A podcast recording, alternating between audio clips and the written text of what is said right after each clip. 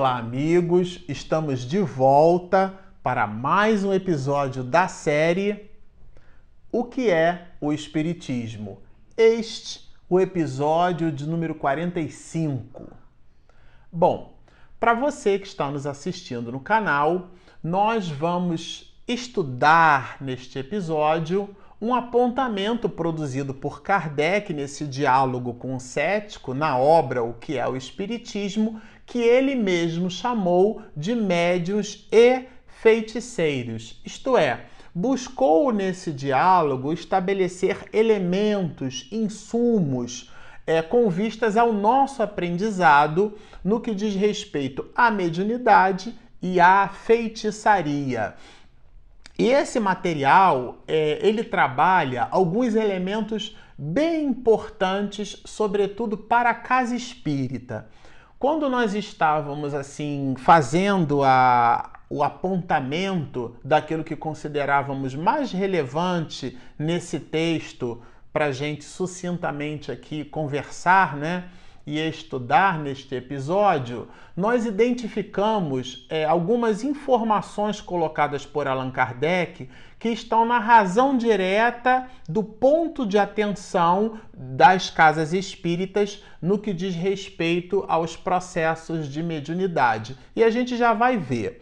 Mas, de um modo geral, é, o, o visitante, né, que Kardec chamou aqui de, de visitante, é, ele ele estabeleceu para Kardec uma pergunta, fez uma pergunta para Kardec, buscando considerar se médiuns e feiticeiros não eram exatamente a mesma coisa, né?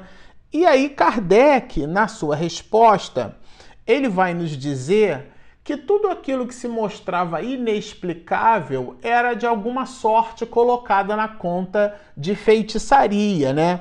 Ele fala daqui da produção de fenômenos insólitos, aqueles fenômenos considerados fenômenos inexplicáveis, e por sua vez também eram é, essas mesmas pessoas que produziam esses fenômenos explicados considerados na conta de fenômenos diabólicos. E por isso mesmo, é, dentro do halo né, de superstição é, colocados ali, essas pessoas eram colocadas na conta de feiticeiros, né? É, e foi o mesmo que se deu, coloca-nos o codificador, com a maioria dos sábios que dispunham de conhecimentos acima do vulgar quer dizer, acima do comum. Todos aqueles que possuíam conhecimento acima do comum, eu fico imaginando na época é, quando o homem descobriu o fogo, né? Quando o homem percebeu que poderia atritar pedras, essas pedras atritadas geravam faísca e essas, essa faísca tangibilizando graveto ou determinada folhagem seca geravam ali combustão. Aliás, é, não precisa ir tão longe na história antropológica do ser humano. No próprio século XIX, alguns muitos em praça pública é, manipulando alguns fenômenos da natureza, né, arco voltaico e tudo mais, eram considerados mágicos, quando na verdade estávamos ali às voltas com fenômenos. Quem já não pegou um pente plástico, ficou passando no cabelo e depois com pedacinhos de papel picado não os percebeu é, esses pedacinhos de papel sendo atraídos por aquele pente plástico. Então ali existe uma lei física, uma lei eletromagnética que nós então somente depois é, começamos a produzir juízos de valor por sobre ela. E isso significando dizer, Kardec coloca aqui como linha de raciocínio, que todo aquele fenômeno que efetivamente não conseguimos explicar era considerado um fenômeno sobrenatural, quer dizer, está sobre a natureza. E o Espiritismo vai nos fazer perceber que todos os fenômenos estão em a natureza. Coloca, inclusive, o codificador como sendo o perispírito, o corpo espiritual do espírito, a chave por sobre a qual muitas das doenças, muitos dos fenômenos considerados até então inexplicáveis, poderiam ser facilmente explicados. Mas por uma coisa ou por outra, o codificador vai nos fazer perceber que tudo, todo aquele fenômeno que até então não era explicado era colocado na conta é, justamente da, da feitiçaria.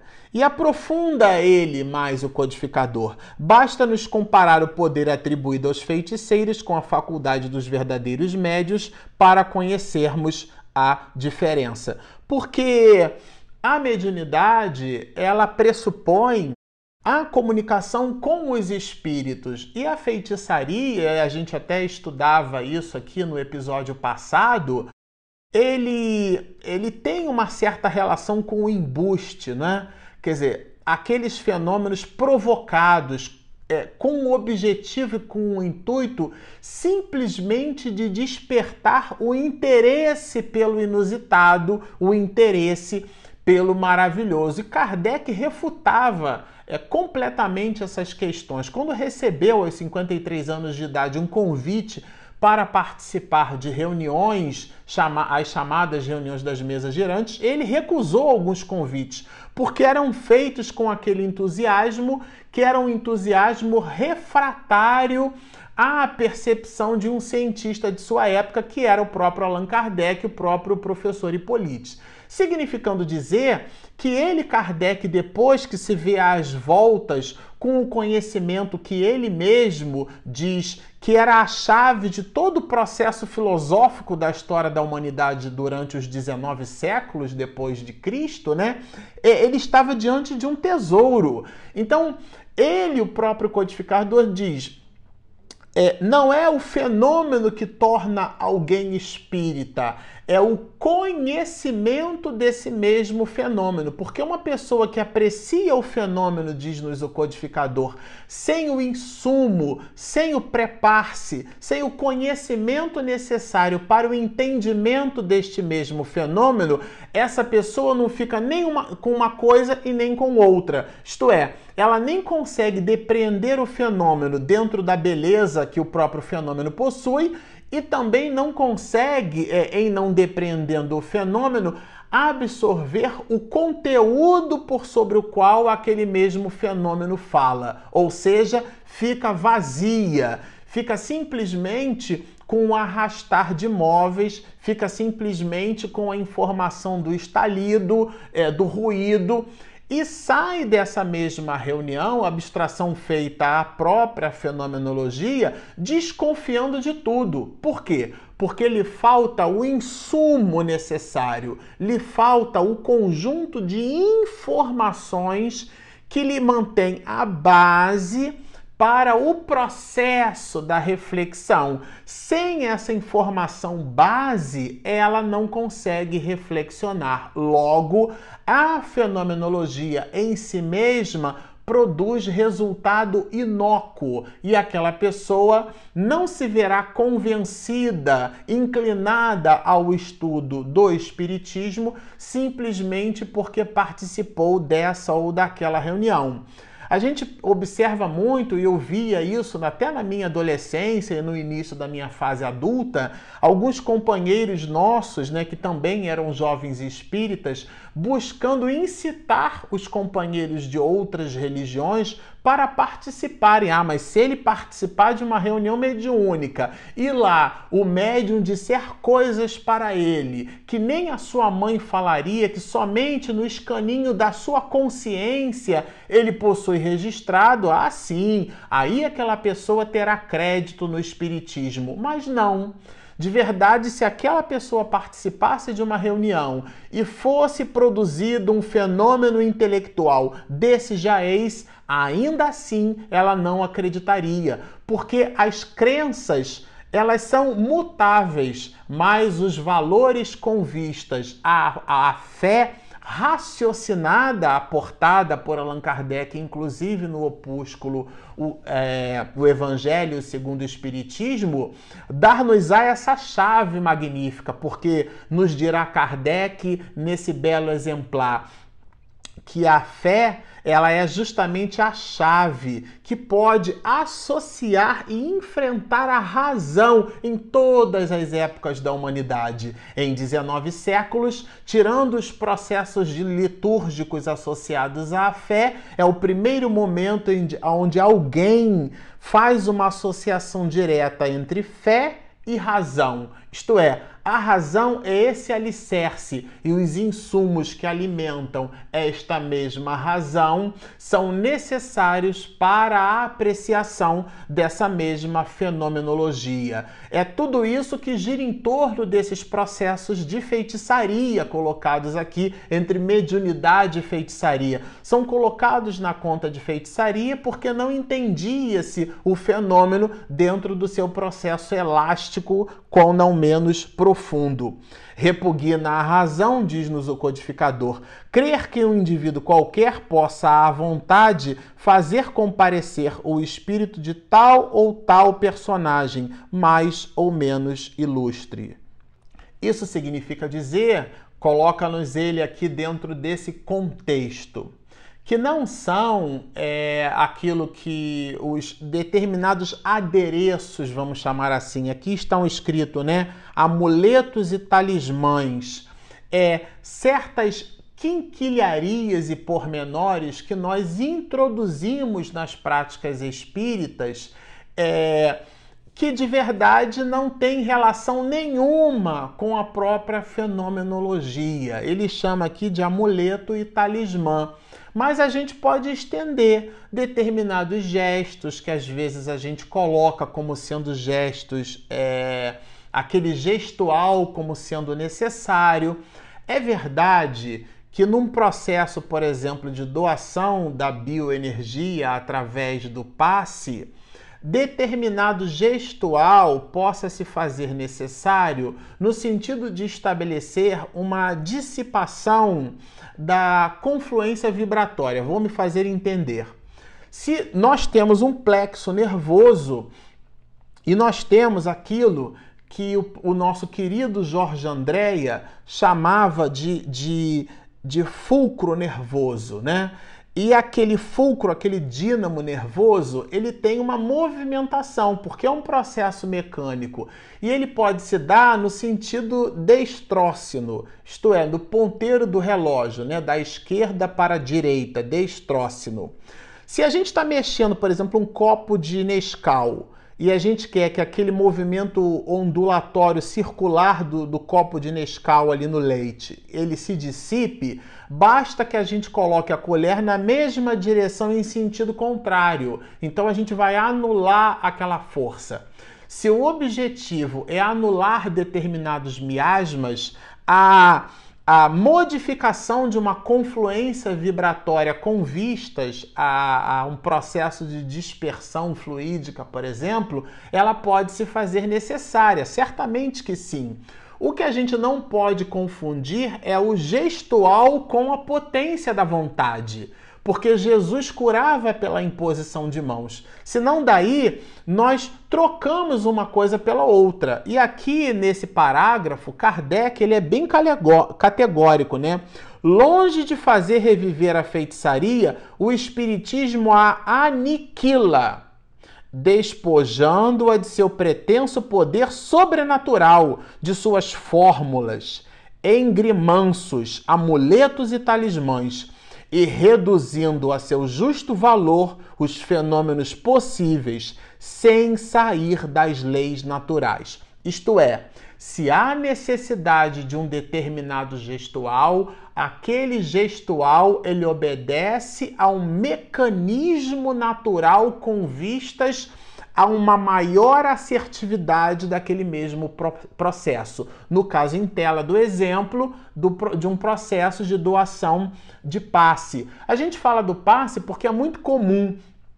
É, nós nos recordamos quando da nossa infância, né? Que na casa espírita, alguns médios davam um passe que a gente chamava de passe chicotinho, porque ele fazia aquele estalido assim, né? que produzia na criança que tomava o passe aquela sensação de brincadeira. E eu, eu lembro que a gente brincava um com o outro assim: ah, a gente eu vou com aquele tio ali ou com aquela tia, porque aquela tia ali é o passe chicotinho. Porque às vezes a pessoa produz o trejeito, mas aquele trejeito não tem nenhuma relação, é na verdade um cacoete. E esse cacoete está na razão direta daquilo que Kardec coloca aqui como sendo um amuleto como sendo uma bengala psicológica, como sendo um talismã. Não está na razão direta da usabilidade. Agora, são questões secundárias, né? O que é importante que se observe em espiritismo é que nós não temos a necessidade de estabelecer bengala psicológica no que diz respeito à assertividade dos processos medianímicos. Isso fica muito claro aqui para nós.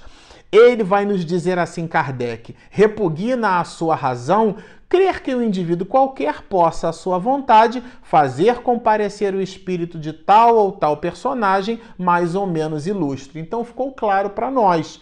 Quer dizer, não são esses processos. É, que a gente chama aqui de talismã ou de amuleto ou sortilégios quaisquer, que são os responsáveis pelo êxito, mas sim toda a fenomenologia natural ou divina que gira em torno desses mesmos processos. Mas esse visitante, então, ele vai nos dizer: bom, já que é assim, não seria isso dessa forma é, um é, charlatanice, já que isso não pode ser considerado como sendo dessa maneira, né? Não seriam então esses fenômenos considerados charlatanice?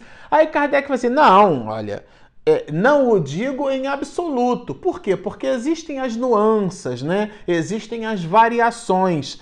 Talvez por já terem sido presdigitadores na vida terrena porque alguns espíritos que se manifestam podem ter sido personagens que animaram homens na Terra e que eram voltados para esses processos que Kardec chama aqui de prestidigitação, que significa, na verdade, sortilégio ou algum tipo de falsificação, de embuste, de falácia, né, de enganação. E aquilo ali, é, a pessoa às vezes produz um gestual, chegam alguns que esfregam a mão no outro, ou funga, ou, ou vira o olho, ou cria algum tipo de movimentação corpórea que produza no corpo a sensação de que a pessoa logra êxito. Há aqueles, inclusive, que acham que a pessoa, por estar numa condição mais retilínea, mais consigo mesma bem feita, antenada com a espiritualidade, fica ali quieta num processo de imposição de mãos, né? Eu já ouvi na casa espírita que frequentávamos no Rio de Janeiro. Ah, não vou tomar passe com aquele não, porque aquele ali é muito fraquinho. Porque a pessoa quer tomar passe com outro que funga, que estrebucha, que se mexe inclusive no exercício da mediunidade. Alguns muitos pensam que a ostensividade mediúnica está na razão direta da irresponsabilidade ou da falta de educação do próprio medianeiro, trazendo também esse talismã, esse amuleto, como coloca aqui, vai muito mais do que um pé de galinha enfiado no bolso. É tudo aquilo que funciona para nós como uma bengala psicológica. Vai muito mais adiante do que usar uma moeda ou achar na rua um trevo de quatro folhas, né? plastificar e guardar é, na carteira. Não, não, não. É, esses amuletos e esses sortilégios também estão no nosso psiquismo, determinados comportamentos que a gente não abre mão. Sem esses comportamentos, nós ficaríamos assim como numa espécie de vazio e o intercâmbio medianímico poderia ficar comprometido sem a ostensividade desses determinados sortilégios. É disso aqui que fala o ponto. E Kardec ele avança um pouco mais no bisturi. A mediunidade e a presdigitação se tocam tão de perto que é difícil muitas vezes distingui-las. É quando a, a falácia, é quando o embuste e o fenômeno mediúnico propriamente dito se confundem. Na obra Nos Bastidores da Obsessão, nós vamos identificar um personagem que, que se movimentavam no diálogo com as entidades é, perversas, com as entidades inferiores. E às vezes, evocando determinado personagem ou determinado parente, o parente não aparece, mas surge um espírito mau tão quão igualmente perverso que simula ou emula aquele parente e dá informações ao médium como se o parente fosse e o médium acredita ser o parente e pela exacerbação do processo medianímico às avessas a pessoa que busca aquela consulta também igualmente é, acredita. Quer dizer, vocês percebam que é, é complexo esse processo. Então é daí então que Kardec vai nos dizer que a mediunidade e a presdigitação se tocam de perto porque é um momento onde existe sim o contato do médium com o espírito. Logo, existe mediunidade, mas o intercâmbio medianímico não acontece na sua forma mais segura. Antes de vermos nisso a ação dos espíritos, deveremos observar minuciosamente e ter em conta quer o caráter e os antecedentes do médium, quer um grande número de circunstâncias. Porque o caráter do, do médium é aquele que determina a sua ecleticidade no que diz respeito à sua potência medianímica, porque senão fica ao sabor dos espíritos ruins o médium que faz o exercício da sua educação, aquele que busca no cotidiano, no diário, os bons pensamentos, o bom diálogo, a vibração no bem, o contato com as outras no cotidiano, sempre levando uma mão amiga, o, o seu verbo é sempre um verbo edificante, as suas atividades são sempre para melhor esse granjeia os bons, a assistência dos bons espíritos. Então, ainda que tenha gravitando em torno de si, porque somos criaturas em processo de evolução, somos seres imperfeitos, ainda que gravitando em torno de si espíritos maus, perversos, mal intencionados, terá espíritos bons que, granjeados ali é, pela, pelo seu comportamento, né, tendo o enlace promovido pelo comportamento desse mesmo médium, né, terá então por consequência uma boa assistência e esses espíritos maus, eles então se afastarão, dando ao processo medianímico a robustez e o grau de sinceridade, de veracidade que se espera nesse mesmo intercâmbio. E vai mais fundo. O desinteresse absoluto é a melhor garantia de sinceridade. Então, é, todas as vezes que nós realizamos algo pura e simplesmente pelo ato de doar, pelo ato de dar aos outros, né? Esse, esse desinteresse pessoal, é, sem vislumbrar a autopromoção, sem vislumbrar paga, que foi o que comentamos no episódio passado, tudo isso vai atrair bons espíritos e isso vai nos dizer. É, Kardec, o desinteresse absoluto é a melhor garantia de sinceridade, é a melhor garantia de que a comunicação acontece dentro de processos justos com igualmente equânimes. Bom, Ficamos por aqui, como vocês observam, é um conteúdo maravilhoso, mas no próximo episódio vamos estudar a diversidade dos espíritos. Já estamos percebendo aqui que é, é, citamos, né, de, de uma certa maneira, a diversidade desses mesmos espíritos, mas Allan Kardec aprofundará o seu bisturi nesses mesmos processos no nosso próximo episódio. Por enquanto, então, continuem conosco, inscrevam-se no nosso canal, sigam-nos e muita paz.